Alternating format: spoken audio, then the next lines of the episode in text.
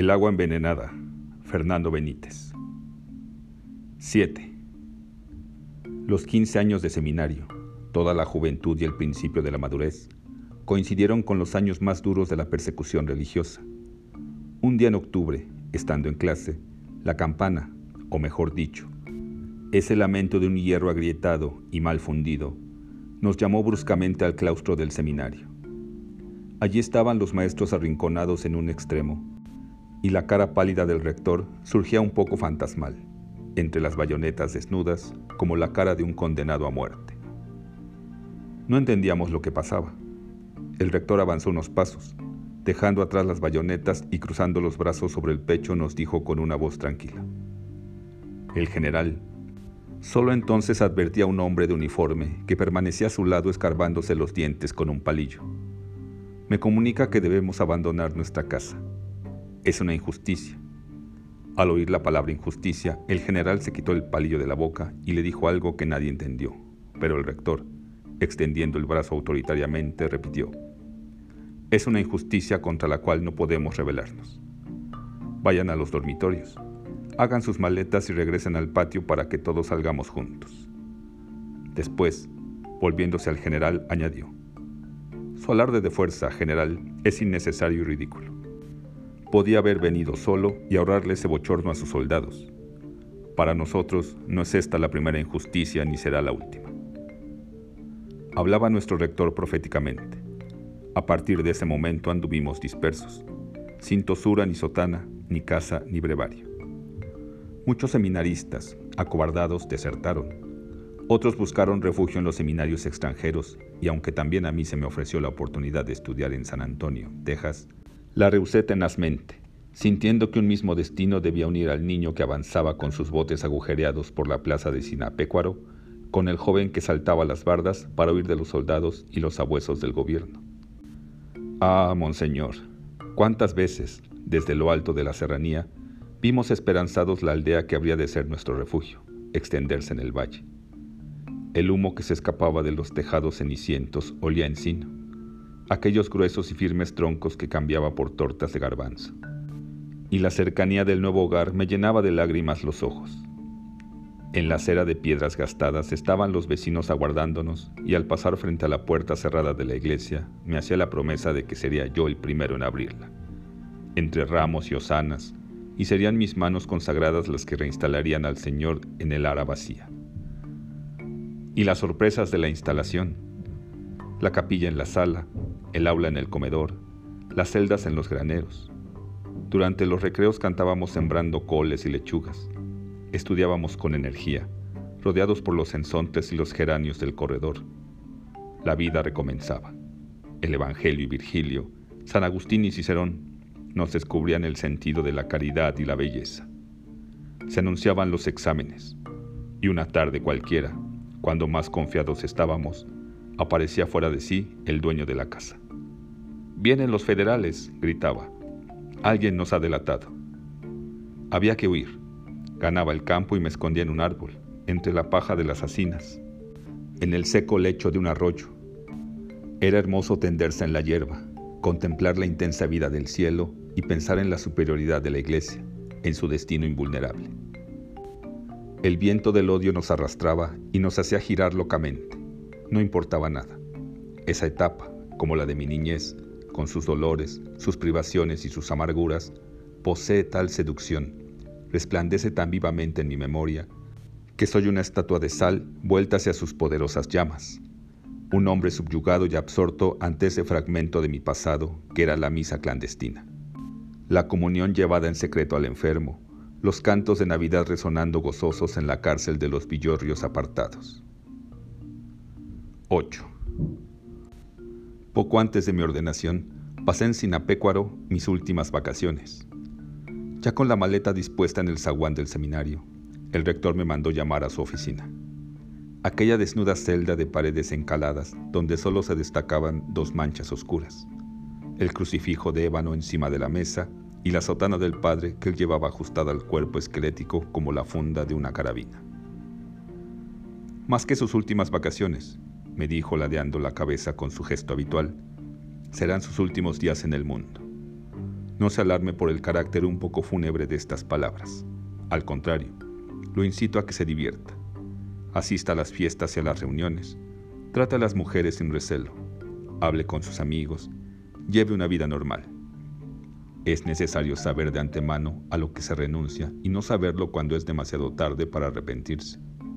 ¿Me he expresado con claridad? Sí, señor, contesté de un modo irreflexivo. Le pido que viva, lo cual resulta más difícil de lo que usted imagina.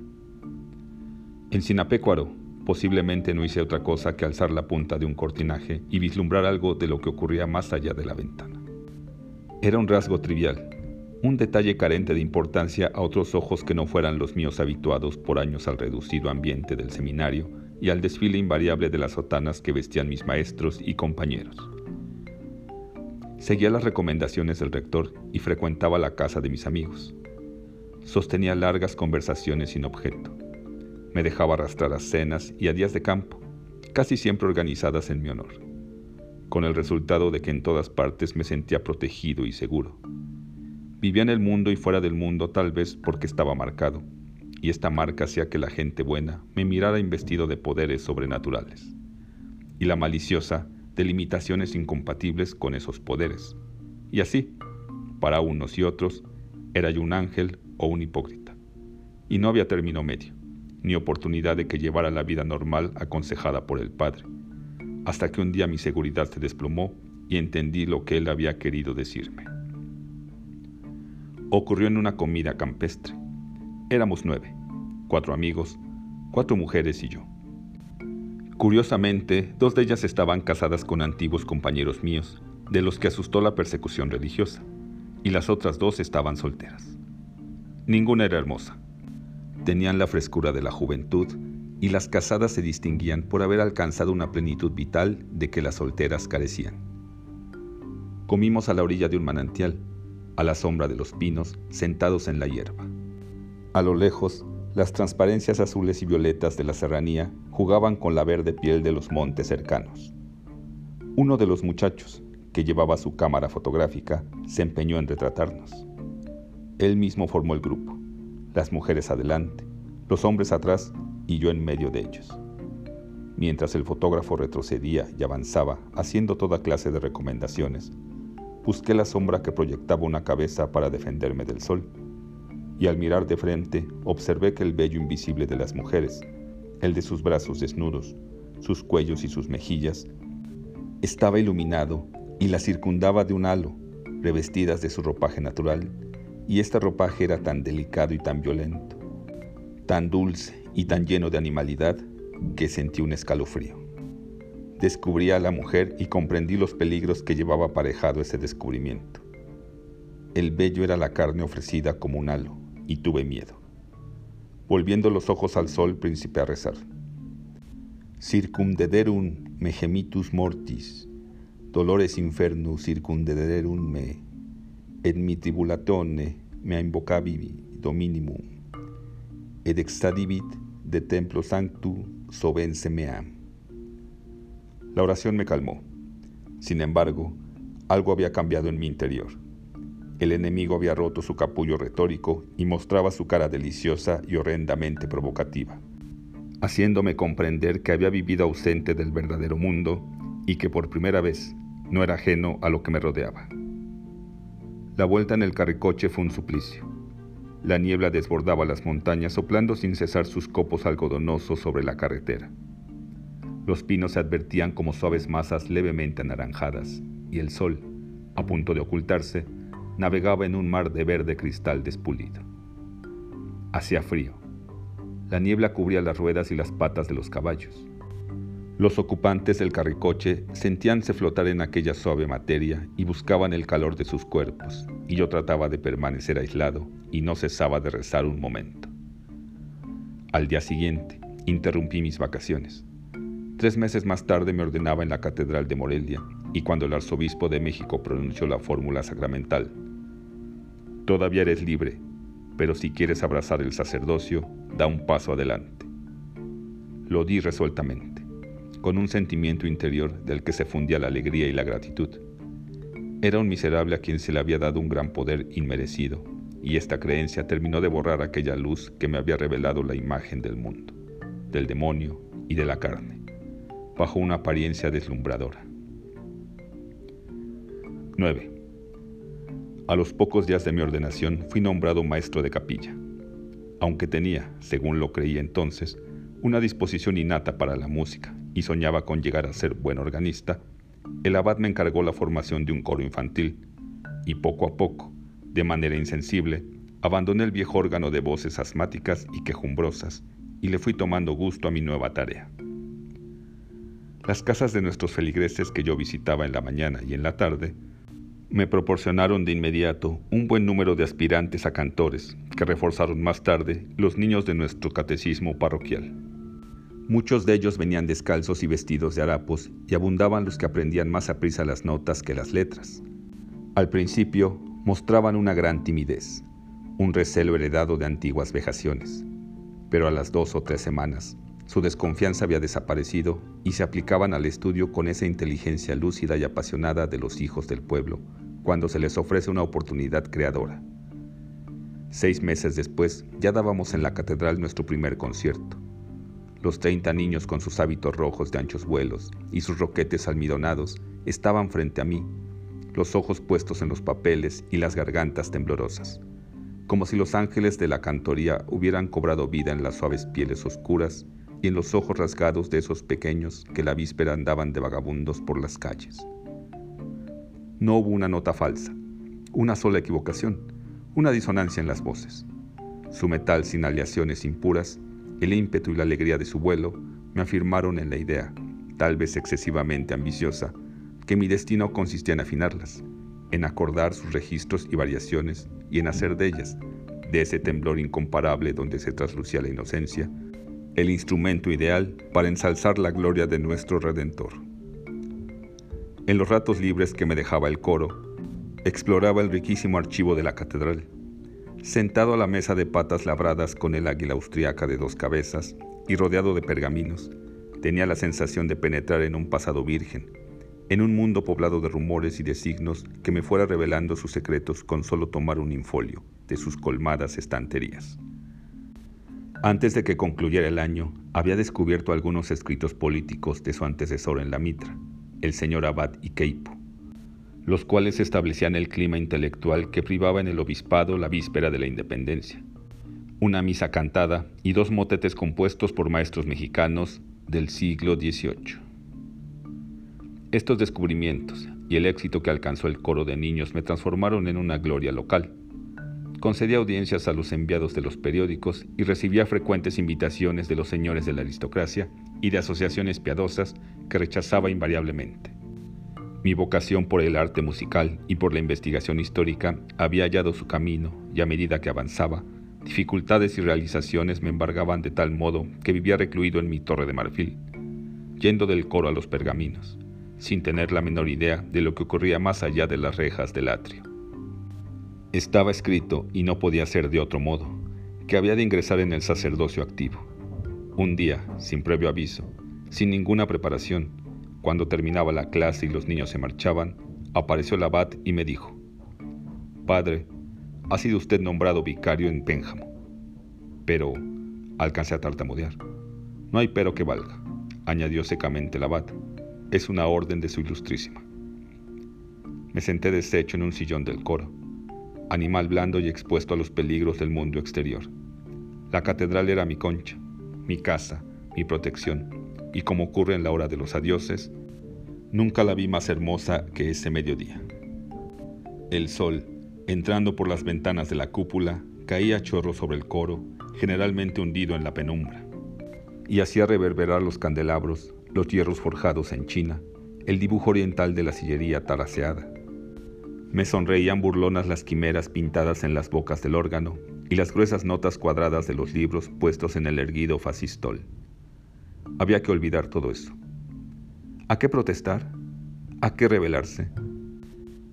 Tenía derecho a descubrir motetes y a dirigir la capilla cuando la persecución religiosa había exterminado a los sacerdotes y millares de seres morían privados de los auxilios espirituales. Caí de rodillas en el coro desierto y clamé desde el fondo de mi corazón. Señor mío y Dios mío, sin saber que muchos años después, ya siendo un viejo, habría de pronunciar esas mismas palabras con el ánimo conturbado por otras crueles desazones. 10. Nadie me esperaba en la estación de Pénjamo. Había cumplido los 28 años y me sentía solo en el mundo rodeado de campesinos y de empleados que subían y bajaban de los trenes, ocupados en sus asuntos. Mi aspecto no debe haber sido nada respetable. Un sastre de Morelia me había cortado a última hora un traje negro que me venía grande. El alzacuello, en cambio, era demasiado estrecho, y para colmo, uno de mis tíos se había empeñado en regalarme un sombrero de Panamá, antigua prenda familiar, ya un poco amarillenta, que se me hundía hasta los ojos y contrastaba penosamente con el resto de mi vestido. Estuve un rato de pie en el andén y sin pensarlo más, tomé la vieja maleta, le volví la espalda a la estación y con paso ligero fui al encuentro del pueblo, iniciando así un largo y agitado periodo de mi vida. Éramos solo dos sacerdotes para atender las necesidades religiosas de 80.000 habitantes distribuidos arbitrariamente en un inmenso territorio. Los tiempos distaban mucho de ser tranquilos, pues si bien era cierto que se apagaban las llamas de la persecución religiosa, en cambio se encendían los rencores de la lucha agraria. Los propietarios, que habían esquilmado a los campesinos sin misericordia durante siglos, hablaban ahora de justicia y trataban de defender sus tierras con las armas en la mano y a su vez los antiguos esclavos se empeñaban en arrebatárselas por medio de la violencia, ya que según parece, el hombre no ha inventado todavía una manera pacífica de distribuir más equitativamente las riquezas del mundo. Mi corazón estaba naturalmente con los campesinos, pero en México se piensa que un sacerdote, por el solo hecho de serlo, debe tomar el partido de los privilegiados. Y los funcionarios locales me odiaban aún antes de que se tomaran el trabajo de averiguar cuáles eran mis verdaderos sentimientos. Recordará su ilustrísima al anciano recaudador de los diezmos que fue secuestrado en 1934. Al entrar una noche a la oficina del cuarto, hallé sobre mi mesa la carta de los bandoleros. Le había llevado un nombre desconocido, en la cual exigían por su rescate diez mil pesos. Esa misma noche recorrí el pueblo llamando a todas las puertas. La lectura de la carta conmovió a los vecinos. Unos me entregaban sus ahorros, otros vendían sus vacas y sus cerdos. Aún los ricos desenterraron sus ollas colmadas de pesos fuertes y dieron algo. Pero este inmenso sacrificio fue inútil. Tres días más tarde, ya reunido el dinero, un campesino encontró en una milpa como único vestigio del pobre sacerdote sus anteojos rotos y manchados de sangre. En aquella farsa trágica donde se asesinaba en nombre de la revolución o en nombre de Cristo, nos había tocado jugar el papel de víctimas, sabiendo de antemano que al día siguiente los fanáticos asesinarían o le cortarían las orejas a los maestros rurales acusándolos de ateos y de socialistas. Una locura, un odio, un deseo de destrucción se había apoderado de la gente. Los campesinos, los artesanos, los comerciantes podían carecer de zapatos y comer un puñado de tortillas, pero no carecían de pistola, esa oscura o brillante pistola que les abultaba el costado y formaba parte indispensable de su cuerpo. Era el orgullo, la razón de su vida. Dormían con ella bajo la almohada, la cuidaban más que a su mujer o a sus hijos, y preferían sufrir privaciones y hasta morir de una enfermedad a pensar siquiera en la ignominia de venderla. Me pregunta su ilustrísima si estos hombres eran católicos. He de responderle afirmativamente. Llevaban imágenes de Cristo cosidas en el ala del sombrero, medallas benditas y escapularios colgados al cuello. Asistían a misa los domingos, guardaban las fiestas y el solo pensamiento de morir sin confesión les erizaba el cabello, lo cual no les impedía considerar que su religión era una cosa y otra muy distinta a la posibilidad nada remota de aniquilar a sus enemigos.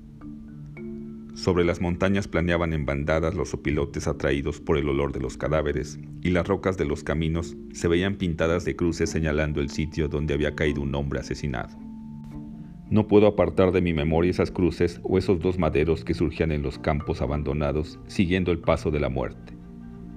Aún dormido los veía y muchas veces temí volverme loco.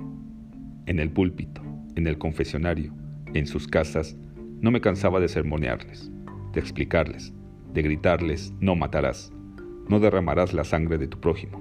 Pero nadie, Monseñor, oía mis consejos. Nadie se resignaba a escuchar mis ruegos ni a deshacerse del arma homicida y la sangre, por una ignorada culpa que se expiaba con el sacrificio de millares de hombres inocentes. seguía empapando la tierra de México para que diera su cosecha de cruces pintadas en la roca. 11. Menudeaban, como era de esperarse, las molestias. Una mañana me crucé en el camino con tres agraristas armados. Cabalgaban formando un grupo compacto y orgulloso de su fuerza. Uno de ellos, cierto joven esmirriado, de bigotillo rubio y ojos azules esteñidos. Uno de esos recuerdos que dejan en el campo los hacendados blancos. Al verme, tiró el cigarro que fumaba y dijo del modo más insolente que le fue posible. El cuervo, el pájaro de la mala suerte. Representaban su comedia. En segundos, un hombre gordo, de largos bigotes y muy sucio, recitó su parte. Curita, dijo arrastrando las palabras al estilo del bajío, ven a cortarnos las orejas si eres tan valiente como dicen. Fríamente consideré la situación. Podía lanzar el caballo sobre el gordo.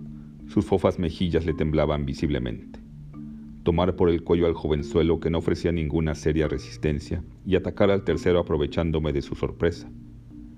La hazaña era no solo fácil, sino tentadora. Sin embargo, de pronto sentí que la cólera me abandonaba y no respondí una palabra. El gordo, envalentonado con mi silencio, sacó la pistola. Debemos darle al curita una lección que no olvide nunca, propuso. Los tres, lanzando gritos, pasearon sus armas en el suelo.